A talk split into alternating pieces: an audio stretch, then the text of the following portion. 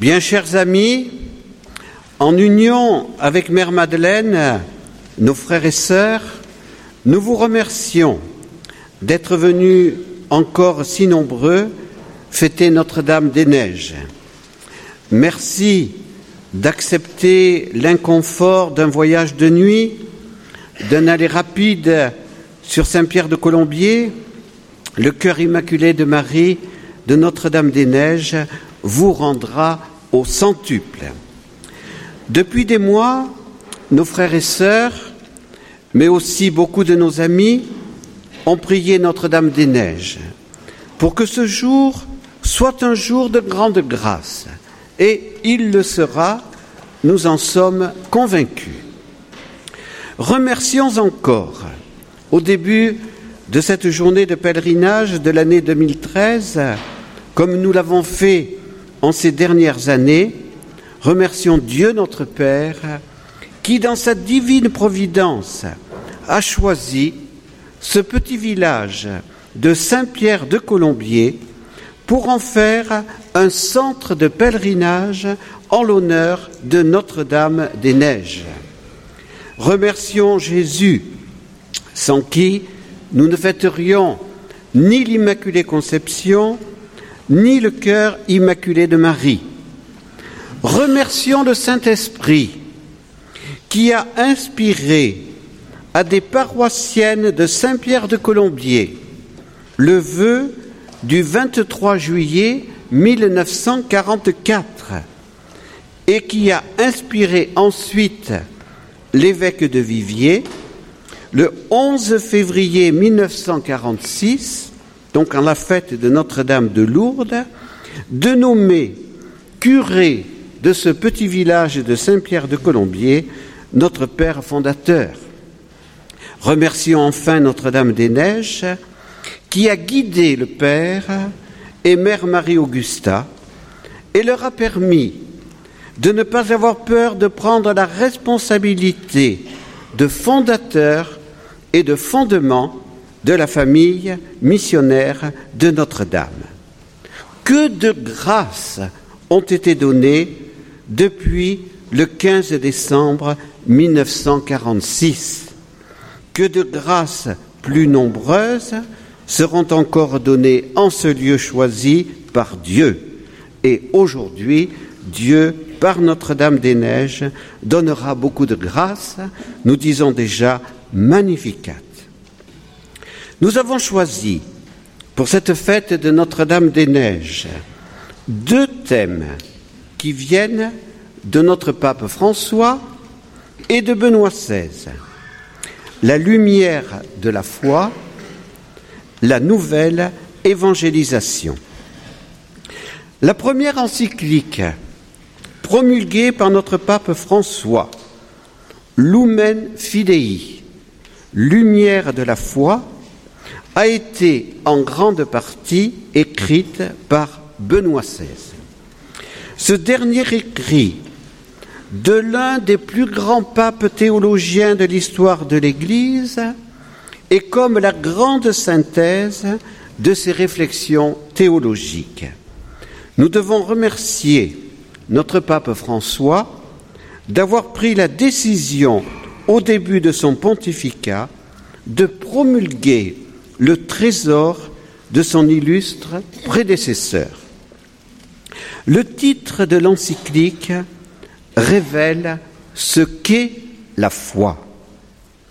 La foi est lumière, lumen fidei. Nous savons tous, par notre expérience, ce qu'est la lumière. Comment lire dans la nuit sans une lumière Comment conduire notre voiture dans la nuit sans les phares? Les païens, écrit Benoît XVI, ont adoré le Dieu soleil, qu'ils appelaient Sol Invictus, le soleil invaincu, parce que ce soleil renaissait chaque matin. Comment, en effet, ne pas être en admiration devant cet astre qui nous apporte lumière et chaleur? Mais bien évidemment, nous ne pouvons pas adorer le soleil. Le soleil n'est qu'une créature de Dieu. Jésus, lui, est beaucoup plus important que le soleil. Il est le vrai soleil spirituel invaincu. Il illumine le tout de l'existence. Il révèle le mystère de Dieu, le mystère de l'homme, le mystère de la création. Le vieillard Siméon, lors de la présentation de Jésus au temple, avait appelé Jésus la lumière des nations. Saint Jean, dans le prologue de son évangile, révèle que le Verbe de Dieu est la lumière qui brille dans les ténèbres, la vraie lumière qui, en venant en ce monde, illumine tout homme. Comprenons donc en profondeur ce que notre pape François et Benoît XVI ont voulu nous dire en l'année de la foi. En notre monde de ténèbres, brille la vraie lumière, c'est Jésus qui nous révèle le vrai visage de Dieu et le mystère de l'homme. Aidons nos contemporains à ne pas préférer leurs ténèbres, mais à accueillir avec confiance et humilité la lumière de Dieu, la vérité. Et nous, n'ayons pas honte de cette lumière, mais rayonnons, témoignons courageusement et avec conviction de cette lumière de la foi. La lumière de la foi est-elle une lumière illusoire? Benoît XVI a posé cette question et a rappelé les objections de Nietzsche et des rationalistes contre la lumière de la foi. Pour ces rationalistes, cette lumière de la foi empêcherait l'homme moderne de faire des recherches et de se risquer dans l'aventure. La grande vérité, la vérité, dit l'encyclique, qui explique l'ensemble de la vie personnelle et sociale, est regardée par ces rationalistes avec suspicion il reste alors seulement un relativisme dans lequel la question sur la vérité de la totalité, qui au fond est une question sur Dieu, n'intéresse plus personne. Nous reconnaissons en cette constatation réaliste l'esprit de Benoît XVI. Tout le drame de notre monde postmoderne est là. Pourquoi cette christianophobie actuelle? Pourquoi la vérité fait-elle peur à nos contemporains? Les dictateurs du relativisme ont peur de la lumière qu'est Jésus parce qu'il est le Verbe incarné dont l'Église témoigne. Ne nous laissons pas impressionner par le combat actuel, mais témoignons de cette lumière de la foi sans peur et sans violence. La vérité l'emportera par la force de la vérité si les coopérateurs de la vérité dénouent les liens du filet dans la douceur de l'amour. Mère Marie-Augusta disait L'apostolat de l'amour est irrésistible. Le titre du premier chapitre de l'encyclique est significatif. Nous avons cru en l'amour. Benoît XVI, au terme de son pontificat, a voulu nous faire mieux comprendre encore ce qu'il n'a pas cessé de dire et de redire nous ne sommes pas devenus chrétiens parce que nous aurions adoré à une idéologie, mais parce que nous avons rencontré une personne vivante qui nous aime et qui nous sauve. Et cette personne est Jésus ressuscité, vrai Dieu et vrai homme. Croire, dit l'encyclique, serait semblable à l'expérience de tomber amoureux. Amour et vérité ne peuvent pas se séparer. Sans amour, la vérité se refroidit, elle devient impersonnelle, elle opprime la vie concrète de la, personne. La vérité que nous cherchons, celle qui donne sens à nos pas, nous illumine quand nous sommes touchés par l'amour. Celui qui aime comprend que l'amour est une expérience de vérité, qu'il ouvre lui-même nos yeux pour voir toute la réalité de manière nouvelle, en union avec la personne aimée. Si la vérité est la vérité de l'amour, ce n'est pas une vérité qui s'impose avec violence, ce n'est pas une vérité qui écrase l'individu. Naissant de l'amour, elle peut arriver au cœur, au centre de chaque personne.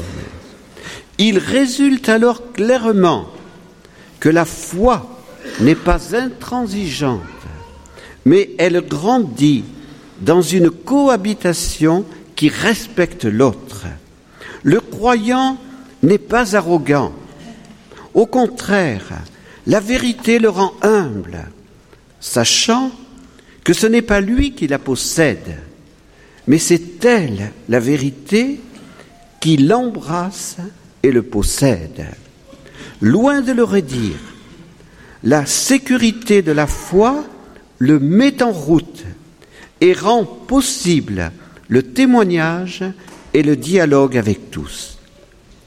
Comprenons ce lien entre amour et vérité. C'est le grand leitmotiv de l'encyclique, c'est toute la vie de Benoît XVI. Jésus vérité n'a jamais contraint qui que ce soit, mais par son regard d'amour, il a touché le cœur des apôtres, des disciples, des saintes femmes, de Marie-Madeleine, de la Samaritaine, de la femme adultère, de Zachée, de Matthieu, du bon larron. Ce regard d'amour, ne l'avons-nous pas rencontré, nous aussi, à tel moment de notre vie? Ce regard d'amour, cette rencontre avec Jésus, s'est faite dans la foi, au cours d'un pèlerinage, comme maintenant, au cours d'une confession, au cours d'une rencontre avec des chrétiens. Jésus, comme aux disciples, sans violence, sans contrainte, nous a dit et nous dit maintenant, si tu veux, viens et suis-moi. Jésus se révèle toujours en étant doux et humble de cœur. Sa lumière n'aveugle jamais, n'écrase jamais, ne décourage jamais, mais elle révèle le vrai visage de ce Dieu qui nous aime avec un cœur infiniment miséricordieux. Pouvons-nous encore avoir peur d'un Dieu passionné d'amour pour nous? Pouvons-nous encore avoir peur d'un Dieu qui meurt pour nous sur la croix? Ouvrons-nous à lui. Faisons-lui totale confiance. Ce Dieu amour qui a touché notre cœur nous donne sa lumière. Nous savons d'où nous venons et nous savons où nous allons avec la lumière que Jésus nous a donnée. Dieu s'est fait homme par amour, il s'est livré pour nous par amour, nous lui faisons totale confiance, il ne peut ni se tromper, car il est Dieu, il ne peut ni nous tromper, car il nous aime à la folie. Croire en l'amour qu'est Jésus, c'est donc dire oui à cet amour, se mettre en chemin pour faire le bien à la suite d'Abraham, des patriarches, des prophètes et des saints. En cette fête de Notre-Dame des Neiges, demandons au cœur immaculé de Marie de croire en l'amour qu'est Jésus et mettons-nous en chemin.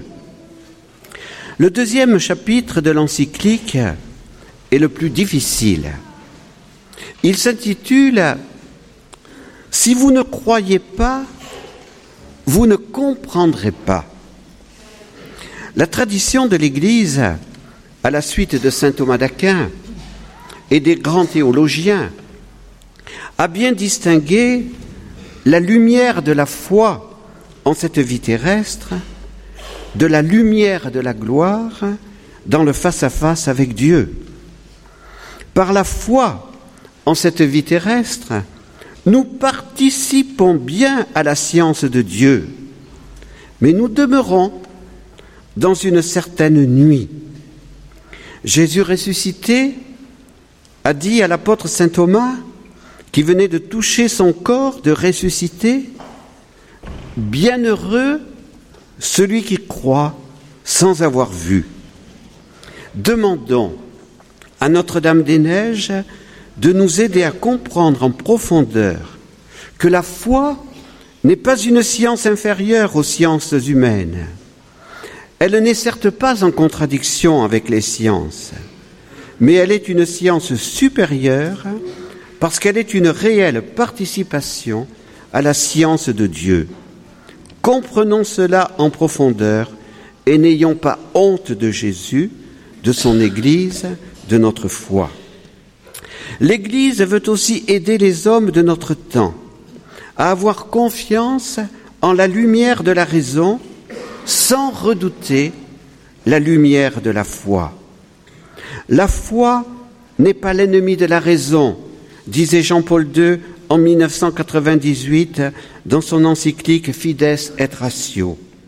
La foi et la raison sont comme les deux ailes qui permettent à l'esprit humain de s'élever vers la contemplation de la vérité. Redonnons à nos contemporains la confiance en la vérité, en Dieu, en l'Église, dont la mission est de témoigner fidèlement de Jésus la vérité en personne. Si l'homme ne sait pas qui il est, d'où il vient, où il va, quel sens peut avoir sa vie, comprenons donc la grande grâce qui nous est faite par la foi et ce que Jésus nous apporte par son Église. Émerveillons-nous. La foi nous permet de comprendre en nous faisant participer à la science de Dieu. Mais attention, ne soyons pas orgueilleux. Nous ne possédons pas la vérité, c'est la vérité qui nous possède. L'Église a reçu de Jésus la garde du trésor de la foi et la mission de le transmettre fidèlement. Ayons beaucoup d'admiration pour les vrais scientifiques qui font progresser les sciences humaines et la technique et désirons collaborer avec eux pour une compréhension toujours plus grande de la vérité. Dans la foi, cheminons, désirons, recherchons et laissons-nous guider par l'Esprit Saint qui nous conduit vers la vérité tout entière comme Jésus nous l'a promis. Le troisième chapitre s'intitule je vous transmets ce que j'ai reçu. Benoît XVI, au terme de son pontificat, semble vouloir révéler le grand désir de son pontificat, transmettre l'intégralité de ce qu'il a lui-même reçu. Ces trois tomes de Jésus de Nazareth sont un trésor et nourriront des générations et générations de chrétiens. Tous ces livres et enseignements sont lumineux. En tant que théologien, puis en tant que préfet de la Congrégation pour la doctrine de la foi, il a beaucoup souffert de la crise de l'Église, de la crise de la foi. La transmission intégrale et fidèle de la foi a toujours été pour Benoît XVI fondamentale. Mais la transmission de la foi, ce n'est pas seulement la transmission d'un enseignement. Cet enseignement nous est bien connu par le catéchisme de l'Église catholique. Douze articles du symbole des apôtres, les sept sacrements, les dix commandements et la prière du Notre Père. Mais ces quatre parties du catéchisme ne s'enseignent pas seulement dans notre intelligence. Ces quatre parties doivent être vécues par chacun de nous. Nous devons vivre de la foi. Et nous en vivrons en vivant des sacrements. Nous devons agir selon une nouvelle morale, la morale que Dieu nous a révélée et que Jésus est venu porter à son accomplissement, les dix commandements et les huit béatitudes, et nous devons vivre une relation avec Dieu, et c'est cette relation qui nous est possible grâce à la prière du Notre Père. Benoît XVI, au terme de son pontificat, a voulu nous faire don de l'année de la foi. Nous venons de la terminer, cette année de la foi. Et ce don était en vue de réveiller les chrétiens, de nous faire découvrir l'urgence de la transmission fidèle et vivante de la foi. L'Europe et la France n'ont pas à rougir de leurs racines chrétiennes, car comme le dit l'encyclique, la rencontre entre la foi venue du judéo-christianisme et la raison grecque a permis la civilisation européenne dont nous n'avons pas à avoir honte. Transmettons ce que nous avons reçu et soyons fiers de notre héritage. Le quatrième chapitre est intitulé Dieu prépare pour eux une cité. Ne serait-il pas le dernier message que Benoît XVI nous a donné avant d'entrer dans le silence de sa vie contemplative au sommet de la colline du Vatican. Comment oublier sa dernière homélie du dernier mercredi décembre et sa dernière audience fin février? Ce grand pape qui avait commencé son pontificat en affirmant que l'Église était vivante et jeune, nous a particulièrement appelés à la joie et à l'espérance. Ce pape si humble savait qu'il n'était pas irremplaçable. C'est Jésus qui guide l'Église. Au terme de son pontificat, il a voulu nous dire, ne soyez pas tristes. Regardez en haut, vers la cité céleste. Là est votre patrie éternelle. Vous avez été créés pour le ciel.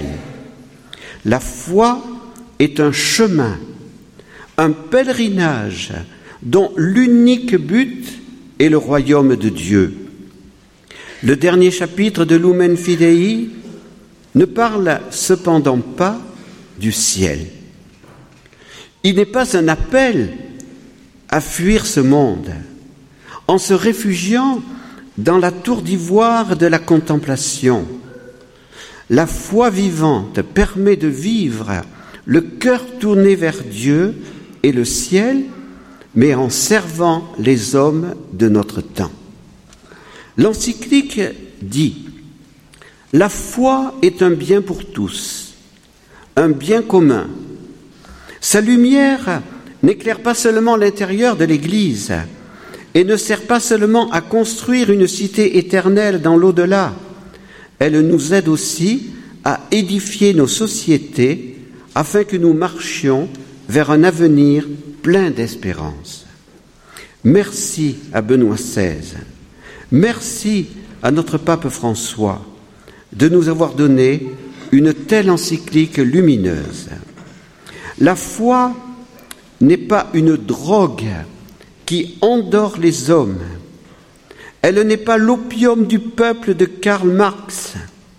Elle n'est pas l'idéologie dépassée de Nietzsche qui empêcherait l'homme d'entreprendre et de chercher et de se risquer dans l'aventure. Non, la foi transforme le cœur des hommes. La foi accomplit la seule et vraie révolution dans l'histoire de l'humanité, la révolution de l'amour. La foi de notre Père fondateur et de Mère Marie-Augusta les a poussés à ne pas avoir peur de se lancer dans la belle aventure de l'Évangile, dans la plus belle aventure de tous les temps à la suite des saints. Cette belle aventure, nous voulons la vivre à leur suite. Vivons-la ensemble, dans la confiance et la joie. Mettons en pratique le quatrième chapitre de l'encyclique et faisons découvrir dans la lumière de la foi la seule structuration de l'humanité voulue par Dieu, l'égale dignité de l'homme et de la femme dans leur féconde complémentarité. Le gender n'a aucun fondement biologique, moral ou spirituel. Ne laissons pas les dictateurs du relativisme imposer à nos enfants une idéologie démoniaque déstructurante, déshumanisante, dénaturalisante. La foi doit aider la raison pour permettre de retrouver le bon sens et la fidélité au patrimoine de, la, de l'humanité. Défendons la famille, créée par Dieu avec ses lois propres, en vue de l'union intime des époux et du don de la vie. Jean-Paul II a prophétisé le troisième millénaire sera le millénaire des familles. Faisons également découvrir à nos contemporains que les autres ne sont pas l'enfer.